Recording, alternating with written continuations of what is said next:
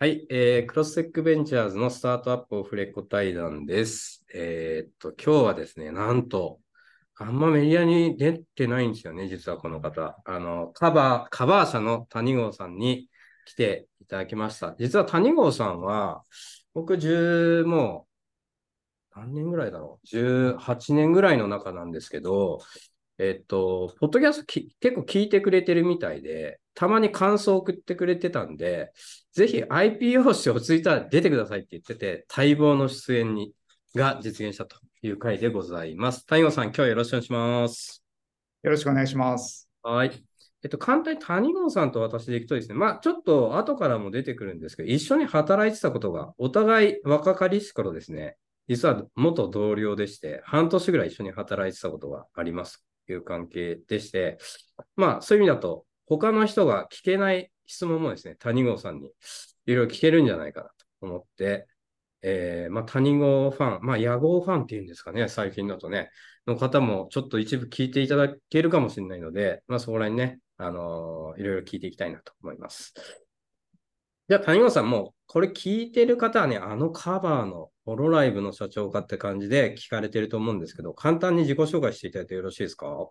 はい。そうですね。カバー株式会社の代表をしてます、谷郷と言います。よろしくお願いします。はいえっ、と、まあ、僕らはそうですね、日本から、まあ、世界に通用する二次元エンターテインメントを届けていくべくですね、VTuber 事務所のホロライブプロダクションを運営しているあの会社でございますっていうところですね。はいあ。まあ、自身は、あの、もともとイマジニアっていうゲームの会社に新卒で入社して、その後、まあ、アイスタイル、まあ、インタースパイアっていう会社を経てですね、一回、一度30ミニッツっていう会社を起業してですね、まあ、それをそのイードさん、事業上とした上で、今の会社をあの再度起業しているっていうようなあの状況です。はい。よろしくお願いします。えっと、谷郷さん、今年、今年49、今年50。今年50ですね。あ、今年はい50ですね。私より3つぐらい、えっと、年上っていう、まあ、ほぼ同年代なんですけど、それぐらいの、あの感じで、で、しだから大学卒業して新卒入社したのが97年ですか、谷川さん。そうですね。はい。97年ぐらいだと、どどうなんですか？大学す、あ、もういきなり入っていくんですよ。大学時代ってどんな感じだ？僕が会った時の谷郷さんって30歳ぐらいなんですけど、谷郷さん自体が、もう起業してんだよ、俺はって言ってたんで、その頃には起業家予備軍の谷郷さんだったんですね。僕はし初めて会った時には。だから、それどうやって形作られたのかなってとこから聞きたいんですけど、はい。大学時代って一応、あの、なんか、あれですよね、Windows 95が出て、インターネットが普及し始めた時期ぐらいだったと思うんですけど、はい。大学時代はなんか、企業とかインターネットとか、なんかそういうのとの距離感ってどんな感じだったんですか？そうですね。まあ、あの、もともと自分自身は、なんていうか、誕生日が12月10日っていうノーベル賞のあの受賞日っていうところがあって、うん。いずれなんかノーベル賞を取るような、そういった仕事ができるといいなっていうか、まあなんていうか、発明家みたいなものに昔から憧れていた人種ではありましたと。とはいえ、なんていうか、あの、なんだろう、大学とかに入るみたいな段階になってくると、まあ普通に、まあじゃあロボットエンジニアとかになりますかっていうところで、まあ大学機械科にあの入ったっていう感じだったんですけれど、まあ結局、あれですよね。あの、東京来てみたら、まあ、麻雀とかゲームに明け暮れてしまったっていうような感じでしたっていうところですかね。まあ、インターネットの出会いっていう意味では、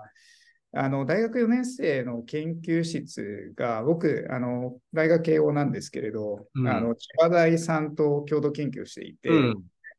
共同研究先の千葉大がまあすごい遠かったんで、僕も寝泊まりしてたんですけど、1週間とか。まあ、そこが結構、そのインターネット環境が非常に整ってたので、うん。研究終わってから夜中ひたすらその、ひ まあ、ネットスケープナビゲーターとか使ってネットで遊んだりはしていたかなみたいな、そんな感じですかね。なんで本当インターネット出始めで、どちらかというと、まあ、あのゲームだったりとかの方が、あのちょうど上場している会社だったりも出てきてっていうようなゲームバブル時代だったのかなと思います。なるほど。まあ、そういう意味だと、えっと、まあ、インターネットサービスとかへの距離感って、まあ、普通っちゃ普通ぐらいな感じだったんですかね。なんか普通の学生として接してたって感じなんですかね、当時。そうですね。まあ理系だからちょっとだけ普通の人よりかは、まあ距離感近い科目みたいなあの感じかなと思いますね。なんか作ったりとかまではしてなかったんですか？大学生の時はサービスを作ってみたりとか。そうですね。そういう感じではなく、まあ、あの、当時は結構ゲームの会社っていうかゲーム、まあデジタルコンテンツとかの開発みたいなものは興味があったりしつつ、うん。まあゲーセンでバイトしたりとか、あのゲームをもうひたすら新作が出たら、あの、プレイしてみたいな、まあそういう生活はしていたものの、まあ作るっていうところにはまだあの手を出していなかったのかな、みたいな感じです。で、あの、新卒イマジニアに入られるんですけど、この時のイマジニアは、純粋なコンソールゲーム会社ですか？そうですね。純粋なコンソールゲーム会社で、まあ、プラス、まあ、PC ゲームあやってた会社です。まあ、シムシティだったりっていうのは、イマジニアが日本に持ってきたあ、あ、そうなんだ。へえ。なんですけれど、まあ、ちょうど僕が入ったと、まあ、あの、就活してた時期が上場した年っていう。うん。で僕、新卒2期目みたいな感じなんですけれど、まあ、っていうタイミングでしたっていうところですかね。じゃあ、なんか、新しいことをやっているゲーム会社みたいな感じで、なんか入社した感じだったんですか？そうですね。まあ僕、もともと、まあ周囲に流されて院に行こうかなみたいなふうに思っていたところではあったんですけれど、うん。まあ、あの、担当の教官に、あの、もう、あの、勉強なめんじゃねえみたいな感じで、あの、就活せよと言われて、まあ、じゃあゲーム会社受けようかっていうことで、まあ、いろんなゲーム会社を受けた中で、まあ、引っかかったのが、まあ、イマジニアでしたと。なるほど。いいですかね。イマジニアは結局何年ぐらいその後いることになるんでしたっけ？結構長いですね。6年ぐらいなんじゃないかなと。じゃあ会社員人生としては一番長いってことですよね。一番長いですかね。はいはい。えっと、6年いた中でどういうことをやってたんですか？イマジニア時代。そうですね。入社した当時は結構その、まあ、ゲームボーイで、あの、ターゲット1900とか、まあなんかそういう英単語とか、そういうのを覚えるためのあのソフトのあのプロデュースみたいなところから始まって、まあ2年目ぐらいに、あの、普通にゲームのあのプロデュースの仕事を携わらせてもらうようになって、2年目、3年目、4年目ぐらいまでは、まあ確かゲームのあの仕事がメインだったかな、みたいなところですかね。で、まあ、サンリオさんとかと、まあ、ジョイントベンチャーを作ってキャラクターゲームみたいなのを開発したり、みたいな、まあ、そういう仕事で、まあ、その最初の、あの、なんて言うんでしょうね、学習用のあのコンテンツにしても、つまり、版元さんとかがあったりするようなタイプのものが、まあ、いて多かったのかな、みたいなイメージですかね。なるほど。で、後半が i モードって感じですかね。ああ、なるほど。99年に i モードができて、イマジニア社も参入してって感じだったんですね。そうですね。結構創業者さんのつながりで、まあ、その松永真理さんとか、あの、大学時代からつながりがあったっていうところで、まあ、i モードは初期参入っていうかもう、あの、i モードリリース前に、あの、開発し始めた組ではあったので、まあ、そこで、あの、まあ、会社が初期に参入して、まあ、そちらが結構売り上げ立つぞっていうことで、急速にそのゲームの会社から携帯コンテンツの会社に変わってったみたいな感じですかね。なるほど。谷郷さん自体の、じあの、キャリア意識も、それは影響あったんですよ。要するにゲームを、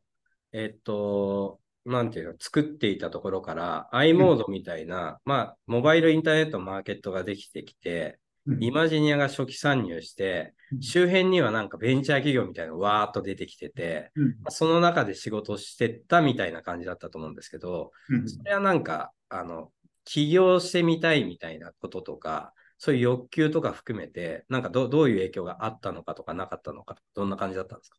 あなかなかいい質問のような気がしますね。あの、そうですね。まさに、まあ、ゲームの仕事っていうのは結構、まあ、任天堂さんだったり、サンリオさんみたいな会社さんとお仕事することが多かったのかなっていうふうに思うんですけれど、まあ、携帯サイトをやり始めて、まあ、もちろん、その TBS さんとか、薬屋書房さんとか、出版社さん、テレビ局さんと仕事することは多かったものの、まあ、開発っていうところでは、まあ、当時、オンザエッジっていう名前の、あの会社と組んでいて、あの、やってましたっていうところで、あの、まあ、なんていうか、結構、うん、テレビ局のサイトとかをオンザエッジと一緒に運用してたりして、あの、まあ、なんというか、結構サーバー落ちたりみたいなことだったりとかも当時あったとは思うので、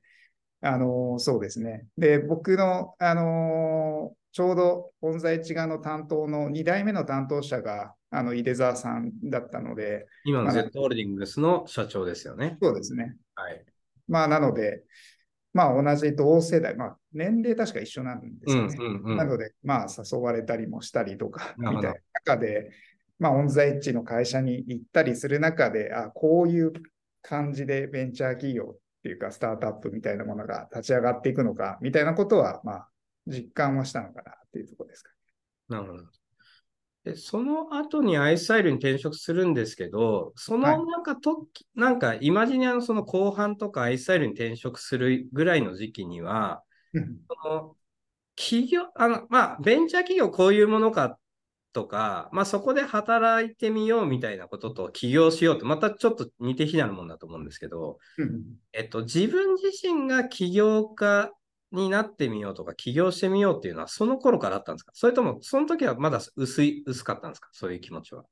その時はどうだろう。ただもうアイスタイルに入ってすぐアタッカーズビジネススクールとかそういうところにも通い始めた記憶があるので。あの、えっと、そういうのに興味持ったんですね。そうですね。そこは意識あのしつつ、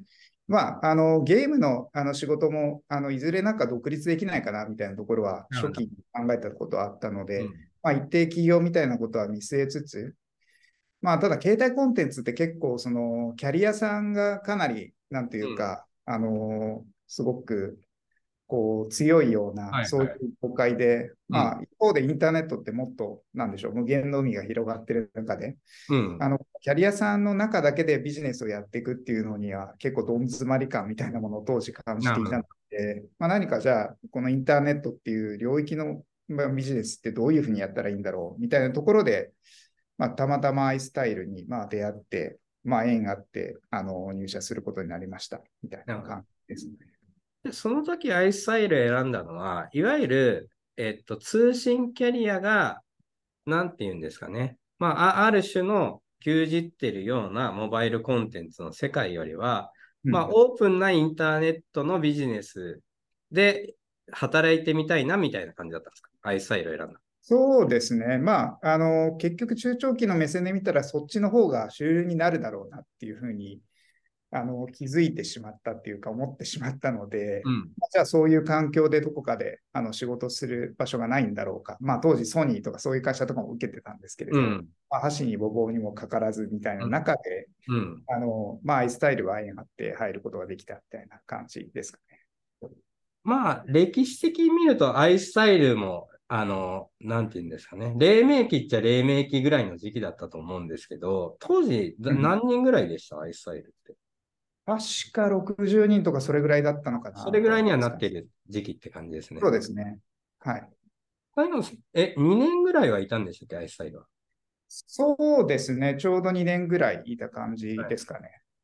主になんか、あの、イマジニアで6年経験して、まあ20代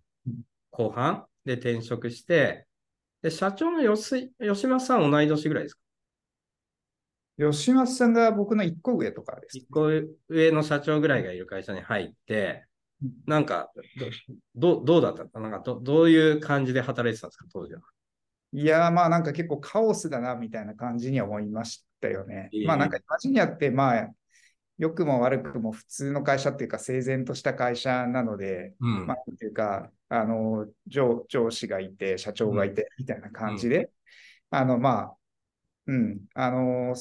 ベンチャーって言いながらも割とこ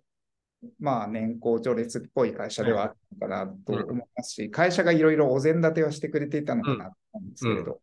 まあアイスタイルも本当に若い会社で、うん誰かが何かサポートしてくれるっていうのは基本的にはなく、うん全部そうしていかなきゃいけないっていう感じなんで、うん。ちょっとカルチャーショックは受けたのかなっていう感じ。なるほど。はい。なるほど。えっと、仕事的には e コマースの担当かなんかだったんでしたっけ？そうですね。あの、コマース部門の、あの、責任者みたいな形で入社させていただいて、まあ、当時、あの、ショッピングモール系の事業をやっていたので、うん。まあまずそれを担当することになって、まあ、うんそれをその1年ぐらいしてから、モール事業が、まあ、やっぱりちょっと、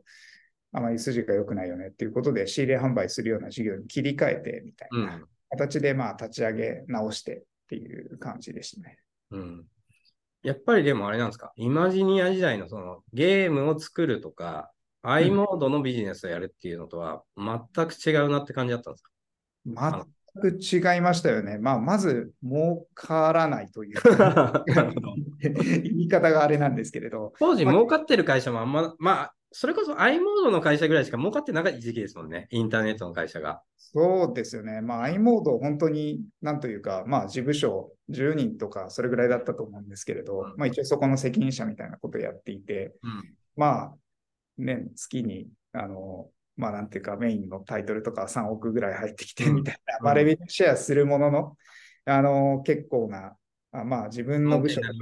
そうですよね、数十億ぐらいは売り上げ出してるぞ、みたいなふうに思ったところから、うん。まあ、あの、なんというか、年間1000万とか、あの売り上げるのもなかなか難しい世界に、あうんの来てしまって、うん。これはなかなか大変だな、みたいな、うん感じましたよね。まあでも、アットコスメ自体は、あの、当時すでに業界の中では有力なサイトの一つではありましたもんね。そうですね。うんあの、まあ、いわゆる UGC っていう領域においては非常に、あの、まあ、UGC というか CGM っていう領域においてはすごうんく良くなサービスではあったのかなっていうところで、うんまあ、広告事業自体は、あの、うまくいってたんだと思うんですけれど、うん。まあ、コマース事業っていうのはやっぱり新規の領域で、うん。で、こうやってなんか、まあ、なんでしょう。あの、結局、化粧品って単価が高い商品っていうのが、まあ、あの、EC とかだと儲かるんだと思うんですけれど、うんコスメで人気の商品って、いわゆるプチプラというか、まあ、ドラッグストアとかで人気なようなコスパが高い商品ってなってくるんで、うん。まあ、じゃあそれを仕入れ販売したところでなかなかその利益とか売り上げっていうのは上がりにくいよねっていう、まあまあ当たり前のことは起きてしまったっていうところで、まあ結構あれですよね、今までコンテンツを作ってたっていうところからちょっと商売みたいなものにはなったのかなみたいな感じには思いますかね。なるほど。わかりました。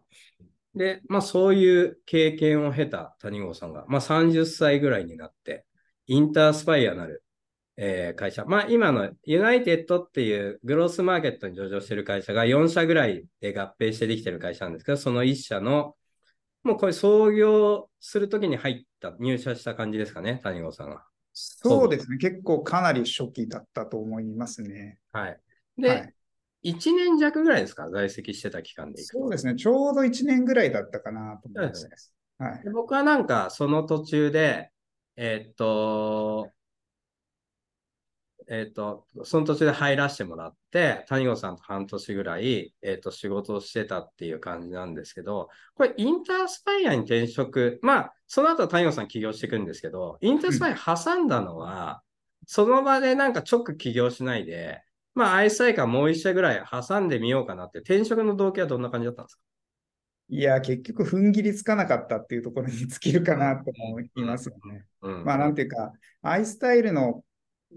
うん、なんていうか、あの、からの転職の、まあ、メンタリティって、そんなにこう、アイスタイルでやりきったっていうことではなくて、なかなかうまく、あの、できなかったな、みたいな中で、うん。うん。あの、ちょっと自信喪失してたところもあったんで、うん。もう一回なんていうか、自分が強いような携帯コンテンツとか、まうんあそういった領域で、あのもう一度勝負してみようかなっていうところで、あの、インタースパイ挟んだみたいなところありますかね。まあ、あとその、創業するタイミングでちょっと関わってみたいみたいな、そんなのもあった感じなんですか？当時として。それは特段なかった気はしますけれど、まうんあなんか当時日経新聞かなんかで広告出してて、それがなんか斬新だと思いましたよね。あ、採用のですよね。そうですね。あ、それ言ってましたね、谷川さん。はいはい。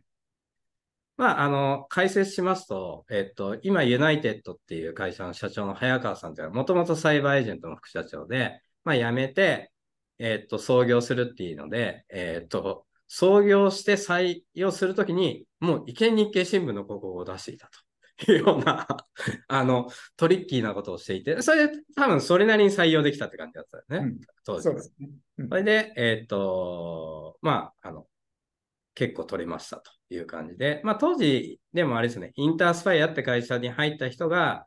また2つの会社、まあ、これ解説始めると長くなるんで、インターワークスって会社とインタースパイアに分かれて、大悟さんインタースパイアに残り、僕はインタースパイアにその後入り、半年ぐらい、まあ一緒に、あの、仕事を実はしてましたと。僕は28歳ぐらいですかね。で、谷本さん30歳ぐらいで、だ僕はなんか博報堂辞めて、まあ、あんまわけわからない間に、なんか、博報堂の周辺でなんか、インターネットの仕事を頼まれるようになって、で、なんか関わるようになって、で、博報堂グループがインタースパイに出資するときに、あの、こっちやってくれって言われて、行きましたみたいな感じの時に谷本さんに会ったんで、僕も純粋無垢な状態で谷本さんと会って、だ僕はなんか、あの、原体験の中では、初めて会った起業家の卵みたいな感じでしたね、谷本さん。あ、こういう人がい、こうやって起業したいって人が、本当に実在するんだ、世の中には、みたいな 感じの人の印象ですっていう感じで、谷本さんは、まあほら、僕の原型を見てるわけじゃないですか、谷本さん、珍しく。あの、い今はね、僕も十何年、スタートアップ産業で仕事してるから、それっぽくなってるけど、まあ、博報堂辞めた直後の僕 みたいのを知ってる数少ない人なんで、なんかどんな感じの人物でした、私。いやー、そうですよね。まあ当時結構インタースパイアなかなか経営厳しいな、みたいな中で、はい。はい。あの、まあなんていうか DAC さんと一緒にはいあの、っていくみたいなところで、まあ、通ってみたいな中で、は まあ、そこで、あの、手島さんが副社長ってか形そうですね、最初そうでしたね。って形で入ってくることになり、うん、あの、なんていうか、あ、こういう人が広告業界の人な、若手みたいな人なのか、みたいな感じにはなっあ、それはそれであれですね谷川さん的にも異文化交流的な感じだったわけですね、当時は。そうですよね。まあ、大手代理店出身の人っていうのはなかなか、まあ、あまり触れ合うこともなかったんでっていう、うんまあ、早川さんとかもまあそういう人ではあったもののっていうはいはい。まあ、裁判挟んでますしね、早川さん当時。まあ、そんな感じで、まあ、なんていうか、インターネットっていうか、その、なんでしょうね、ベンチャーの人って勢いでやるはいはい仕事をやるみたいなことが多かった中で、まあ、作詞的な印象はありましたかね、なんていうかわ。かりました。ありがとうございます。今いただきました。谷川社長に。私は最初から作詞でありました。皆さん気をつけてください。まあでも、あれですね。あの、当時、えーっと、いくつか一緒にサービスとかをやってた記憶がありますという感じです。で、谷川さん、その後、やっぱ起業しようってことで、うんインタースパイア辞められて、えーっと、30ミニッツ社。はい。創業は何年ですか？これ何年だったっけな ?2006 年ぐらいかな。うんですかね、みたいな感じですかね。はい。2006 2006年。年から8年とか、まあ、それぐらいにかけてですね。うん。あ、そうか。インタースパイア辞めた後すぐ創業したって感じじゃなかったんでしたっけ？そうですね。はい。1年ちょいぐらい間が空いてるかなと思い。はいはい。それなんか、あれですか？やっぱり起業に踏ん切りつけるのに時間かかったって感じだったんですか？それとも準備してたって感じなんですか？そうですね。まず、なんかどういう形でスタートするかっていう中で、まあ当時、その、まあ知り合いのっていうか、まあイマジニア時代の先輩がやってた、まあエリアっていう会社で、まあちょっと業務委託させてもらいながら、まあ週3ぐらいで企業準備始めて、まあ、あのアイスタイル時代の、まあ、UGC とか CGM みたいな経験を生かして、まあ、地域情報の UGC みたいなものができないかっていうところで、あの、まあ、テスト的に始めた感じでしたね。うん。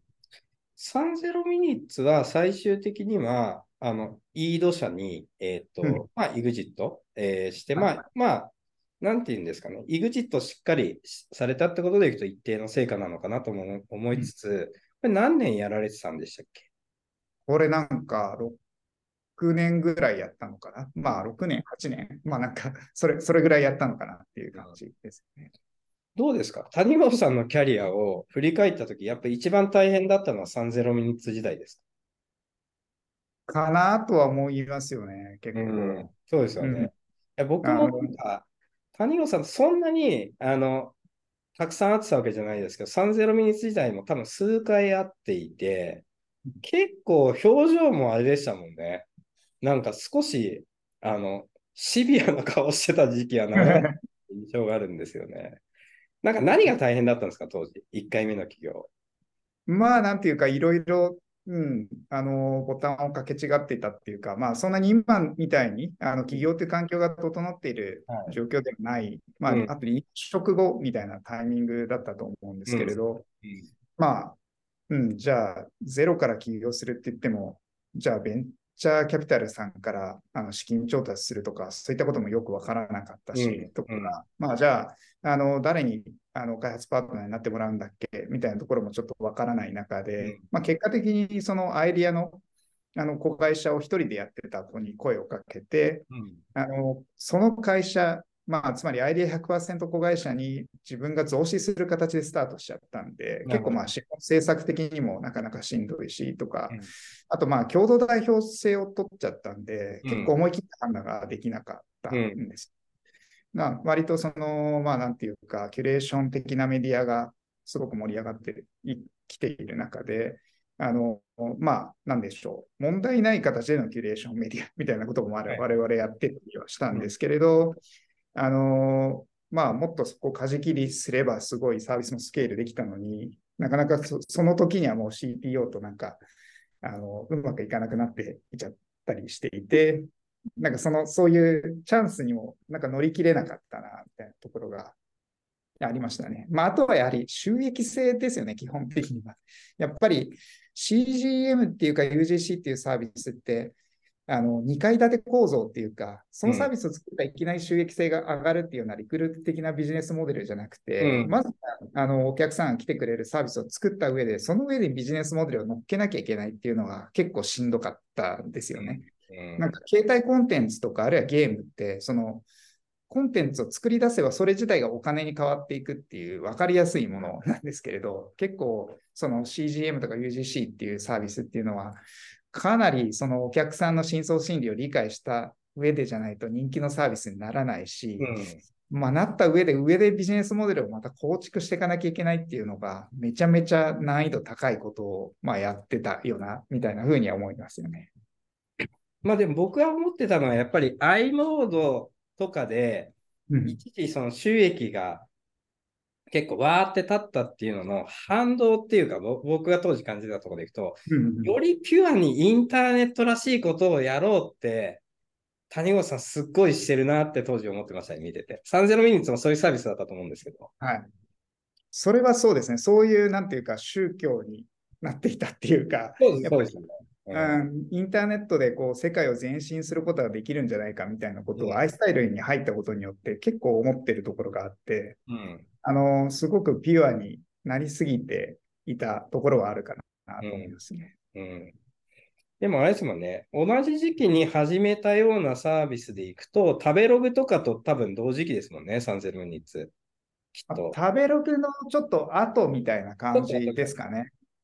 食べログとレティの間ぐらいの、まあそれぐらいのあの時期って感じですかね。まあでもね、なんかおな同じその集合値を使ったウェブ、いわゆる Web2.0 文脈のサービスでいくと、ね、あの出世一番してたのは食べログとかかなと思うんですけど、そうですね。まあそういうのを横目に見ながらしんどかった時期が続いたという感じですね。そうですよね。結構まあ村上さんとはまあそこそこ当時は仲良かったかなみたいな感じで、うんあの話しつつみたいな感じでした。はい。はい。で、あの、まあ、とはいえ、イードへの売却ってことで、まあ、あの、と途中で VC とかも多分入られてて、まあ、あの、なんていうんですかね、あの、一応着着地っていうか、あの、イードへの売却ということで着地をして、っていうことで、売却後もしばらくはいたんでしたっけ？いや、あの、なんていうか、一応その、1年間ぐらい確かフォローする契約を巻きつつ、あの、席はもう外れちゃうみたいな、うんそういう、あの、形ではありましたね。うん。僕なんかその頃に、なんかわかんないですけど、谷郷さんと喫茶店でお茶した記憶があって、表参道かなんかかな。で、多分売却直前ぐらいかな、ぐらいの時に、で、僕はなんかスマートフォンのアプリ事業とかをユナイテッドで結構やっていて、うん。なんか意外とヒット飛ばせてたぐらいの、まあ、うん。あの、今のカバーに比べるともうプチプチプチプチヒットぐらいなんですけど、あの、やっていて、まあ結構なんか、あの、面白いことやってますよねとか谷郷さんが言ってくれた記憶があって、で、谷郷さんとし、だから谷郷さんのその時に面白いと思ってるプロジェクトが2つあるって言ってて、1つが僕がやってたココッパってサービスの Android のランチャーを作ろうとしてて、うん。で、それを公表して、まあ、それはあんまうまくいかなかったんですけど、結局。うん。あの、まあ、ランチャーっていうのはミドルウェアみたいなもんで、OS の上に乗る、まあ、単なるアプリというよりかは、まあ、ユーザーのスマートフォン全体を、まあ、ある種、牛耳れるようなレイヤーなんですけど、うんまあ、それをちょっと着せ替えサービスとして作ってて、それちょっと面白そうですねって言ってくれてたのと、あと、芸者東京エンターテインメントが、なんか、今で言う、これバーチャル、バーチャル人形みたいなやつなんですかね。なんか、なななんか出してましたよね、当時。出してましたね。なんかねうん、それが面白いって谷郷さん言ってたんですよね。なんかマニアックなものを面白いと思ってんだなと思った記憶があるんです。よく覚えてますね。うん、それでもね、谷郷さんの面白いって思うところの感性の原型だったなと僕すごい覚えてますね。で、その頃多分、あの、もう売却前後ぐらいだったと思うんですけど、次何するか見据えながら多分谷郷さん的にも情報収集をしてたような時期だったと思うんですけど、うんこれ、30ミニッツ売却した後に、もう一回起業する、しようというのはもう決めてたんですか？自分の中では深く。そうですね。そこはもう決めてた感じで、まあ、当時、なんていうか、サンセルミーツやりながら、あの、他のスタートアップになんか、あの、アドバイスしたりするような機会があって、はいはい。なんかめちゃめちゃその、これ調達環境とかいいなって思っちゃって、はいはいはいはい。いや自分の方が圧倒的に実力もあるよなって思っちゃうんなんかうん。これなんか仕切り直した方が、まあ、うまくいくよなって思い始めて、やはりイートさんに、まあ、あの縁あって売却させて、まあ、あの事業譲渡させていただいてっていう感じだったんで、まあ、もう仕切り直しは、まあ、あの再度起業することはまあ大前提だったみたいな感じですね。それが何年ぐらいですか ?2012 年とか。2014年とか、あ、4年ぐらいか。なるほど。はい、じゃあ、なんかい、あの、スマートフォンのアプリでの起業みたいのは、大体わーっと出出揃ってきたぐらいの頃なんですかね、今は。そうですね。なるほど。そういう意味だと、その2014年って多分ね、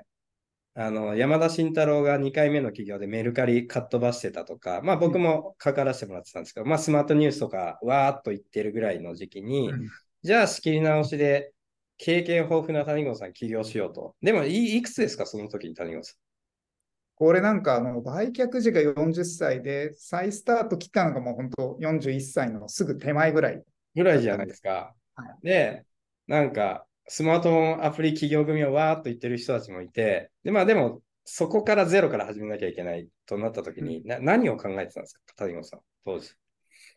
当時はなんかあれですかね、こう一度目の起業で、まあ、失敗したことと同じ失敗を繰り返さないようになんかリストアップしてみたりとか、あとは、は、まああれですよね、他の起業家さんっていうのもたくさんいる中で、うん、彼らと自分の違いって何なんでしたっけっていうのを なんか分析して、なんかどういう事業をやればあのうまくいくんだろうな、みたいなことをなんか考えていたりはしましたね。じゃあ、あれですね。自己分析期間に入ってたんですね。そういう感じですかね。うん。すぐにはなんか法人登記とかはしなかったって感じなんですかそうですね。はい。うん。じゃあ、その間もなんかあれですか、少し他の会社の手伝いとかしながら、なんか過ごしてた感じなんですか？そこは、いや、あのーまあ、なんていうか、売った30ミニッツのメンテナンスだけはしているけれど、基本的には、まあ、なんか、あのー新しい自分の会社の、まあ、何やるのかみたいなことを考える期間ではありましたね。なるほど。で、ぼ次に気づいたときには、谷郷さんどうなってたかというと、僕、僕目線でいくと、渋谷の今はなき、あの、雑居ビルにあったハイブ渋谷の、えっと、なんか上の方の階に、はいなんか一人ポツンと入っ、おじさんが